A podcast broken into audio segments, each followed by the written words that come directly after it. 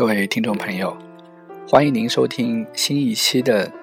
传播学音乐电台，我是何振彪。今天是二零一四年二月二十六日，我们今天来谈论的话题是哈贝马斯大众文化与公共领域。文化是一种由主体坚信产生、公众所信奉的现象，它有益于提供同一性的源泉、社会交往的途径。和共同体的意识。尤尔根·哈贝马斯是德国的哲学家、社会学家，批判学派法兰克福学派的第二代旗手。一九二九年生于杜塞多夫，先后在哥根廷大学、苏黎世大学、波恩大学学习哲学、心理学、历史学、经济学等，并获得博士学位。历任海德堡大学教授、法兰克福大学教授、法兰克福大学社会研究所所长等职务。哈贝马斯的思想庞杂而深刻，体系宏大而且完备，被公认是当代最有影响力的思想家。他曾被称作是当代的黑格尔和后工业革命的最伟大的哲学家。他的生日是六月十八日。童年曾经因为恶劣而接受手术。哈贝马斯成长于纳粹德国时期，当过阿多诺的助手，并且多次进出法兰克福大学社会研究中心，认识到马克思主义和弗洛伊德的学说对于政治学和社会科学的极端重要性，并且对。维特根斯坦的语言哲学也深入的吸收。一九六一年，哈贝马斯完成教授资格论文《公共领域的结构转型》，并且获得大学教授资格，任教于海德堡大学。哈贝马斯在《公共领域的结构转型》中提到，资产阶级公共领域产生于封建制度。这种制度否定对人们普遍感兴趣的各种问题展开公开的大众讨论的原则。虽然在古希腊曾经存在过一种公共领域，但是在欧洲，直到十七和十八世纪，随着资本主义的发展，公共领域才显示出更为独特的形式。在这一时期，国家成为公共权威的领域，有使用暴力的合法权利。现代的国家可以明确的在司法上和体制上脱离市民社会。与国家不同，市民社会组成了商品生产和商品交换以及私人家庭的领域。于是，在公共权威领域与市民社会之间，出现了公共领域的批判领域。公共领域的目的。是让民众有能力对公共领域本身和国家的诸项实践进行批判性的思考。公共领域最初发生于咖啡馆和沙龙，在那里，资产阶级、贵族和知识分子的男性成员相聚在一起讨论文学作品。在哈贝马斯看来，尽管这些开放式的讨论，总是以排斥性的实践为基础，可是这些讨论保留了某种内在性。这种对话的批判潜在性是凭借三个主要理由得以维系的：第一，最终从文学批评转向政治批评的社会交流，开拓了一种社会空间；第二，在封建体制下遭受封锁的。社会辩论助领域失去了原先由教会和法庭提供的氛围，而且通过不顾参与者状况的对话，日益成为问题框架。第三，哈维马斯认为，主要在一六八零年和一七三零年之间发生于整个欧洲的沙龙和咖啡馆里的聚会，既有包容性，又有排他性。人们提出了这样的一个要求：这种活动应当成为民众的喉舌。我们现在听到的是由 Linkin Park 带来的 Announcement Service Public 公众服务宣言。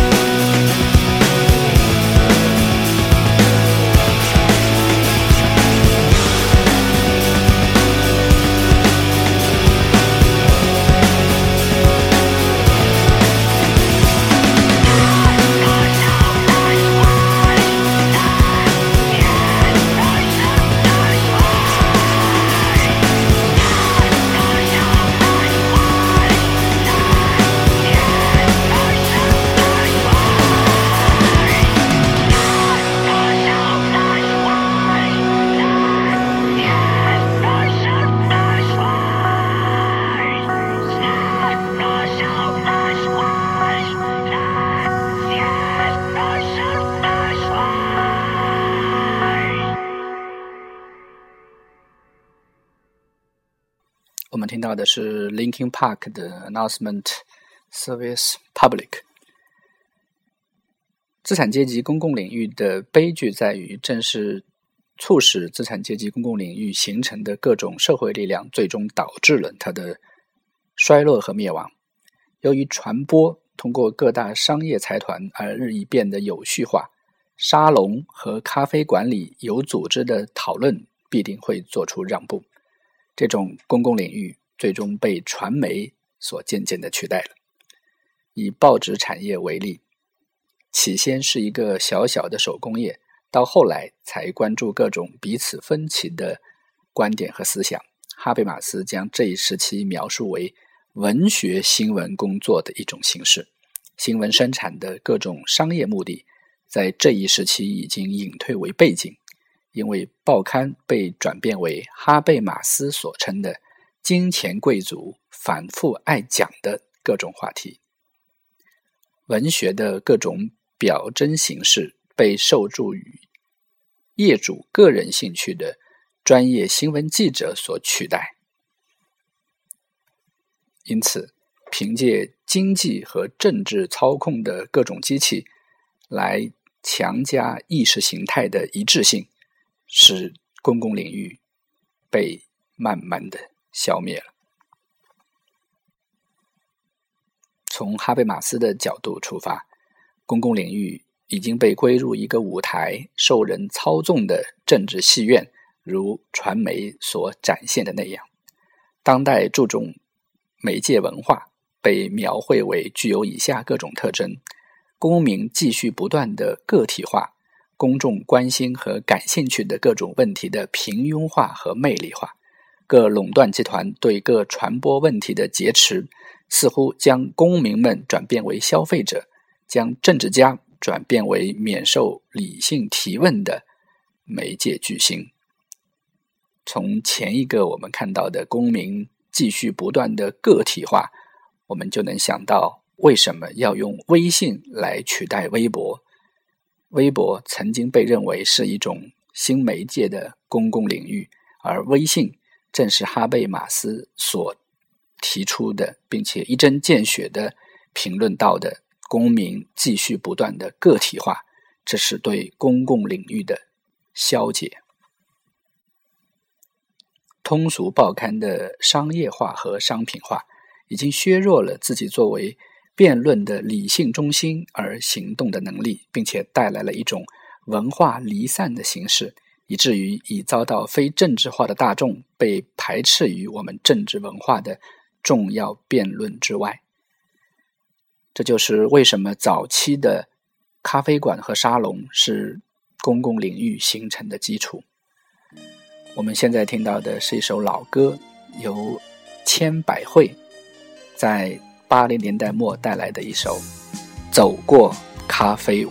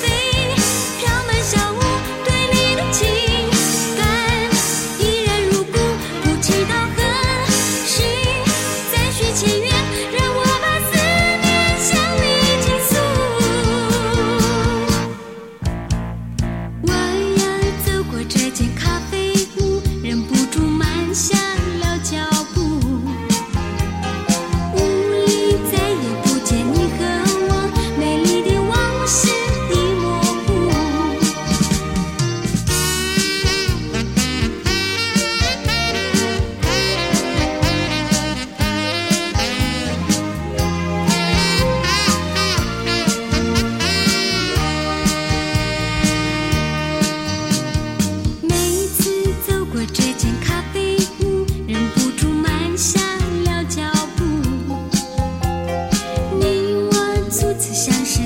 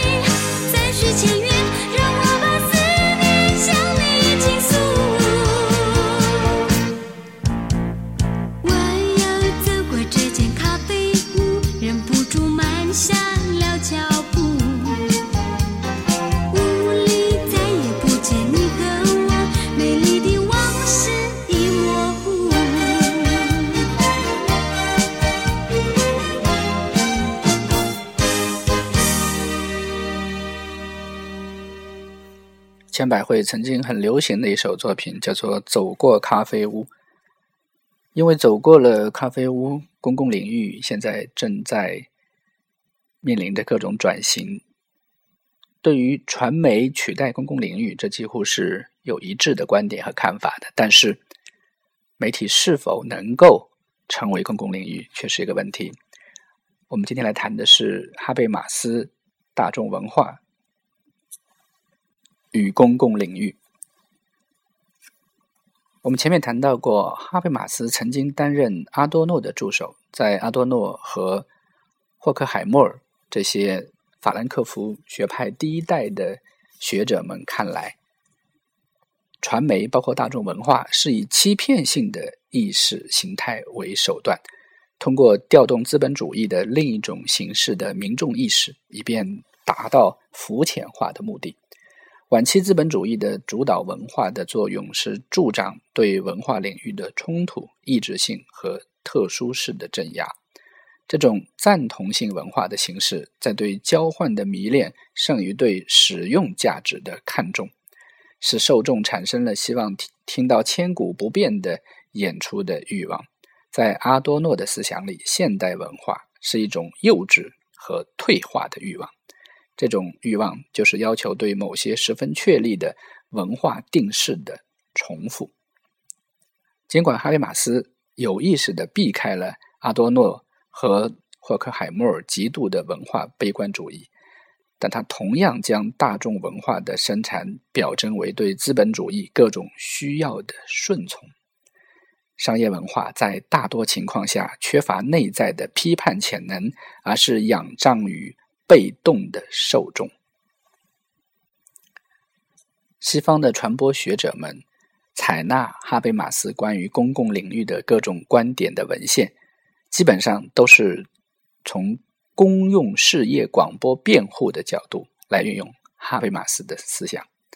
有些学者所提出的观点是废除对全国性公用事业的管制，这对民主国家的公民身份造成了威胁；而新右派则谴责由国家组织的广播，因为这种广播费用昂贵，通过限制广告阻碍信息的自由流通，并且不允许人们做出选择。哈贝马斯对公共领域的崛起的分析，在努力维系传播的各种公共体系方面，已被证明是一个重要的资源。宣传的原则主张，文化是主体坚信产生的，而且应当向理性的质疑开放。交流行为也对现代公民的权利和义务具有意义，应当以适当的态度。对待差异和电子文化的影响。感谢您收听我们今天的传播学音乐电台，我们谈论的是哈贝马斯大众文化与公共领域。欢迎您在明天同一时间继续收听我们的节目。我是何振彪，我们明天再见。